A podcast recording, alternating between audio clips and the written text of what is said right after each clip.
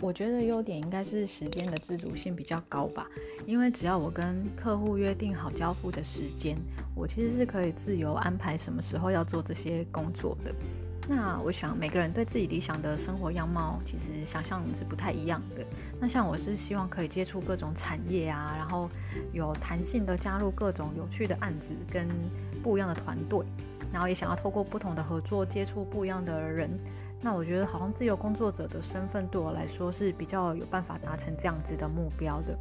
那我自己又是很喜欢旅行、很喜欢户外活动的人。那对我来说，这些户外活动不像是休假，而就是生活。我就换一个地方生活。那我也喜欢我的工作，所以我觉得我也只是换一个地方工作。我希望我的工作跟休假没有那么明确的分开，或者甚至是我在各个地方旅行的时候，我都还是可以继续做这些工作。那嗯，所以我想自由工作者的这个身份对我来说可能是比较好达成这个条件，所以这对我来，嗯，只要我越接近我的理想生活，我想这这些就会比较像是自由工作者带来给我的优点。那我觉得每个人，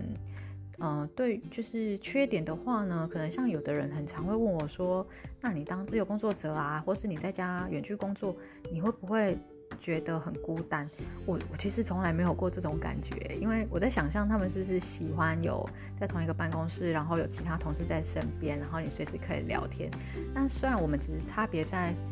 不同的，就是没有在同一个空间，但其实你还是有一些合作的对象啊、伙伴，你们是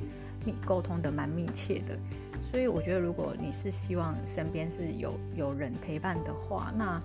我觉得这自由工作者的模式可能对你来说会比较没有归属感，就可能会有一点像缺点吧。那有的人可能工作跟生活是喜欢有明确的分开，他希望工作的时候就是工作，然后回到家就是生活。那我觉得自由工作者在这方面的界限是比较模糊的，所以如果呃这一点就是对你来说很重要的话，那可能这样子的生活形态对你来说就会是一个缺点，这样子。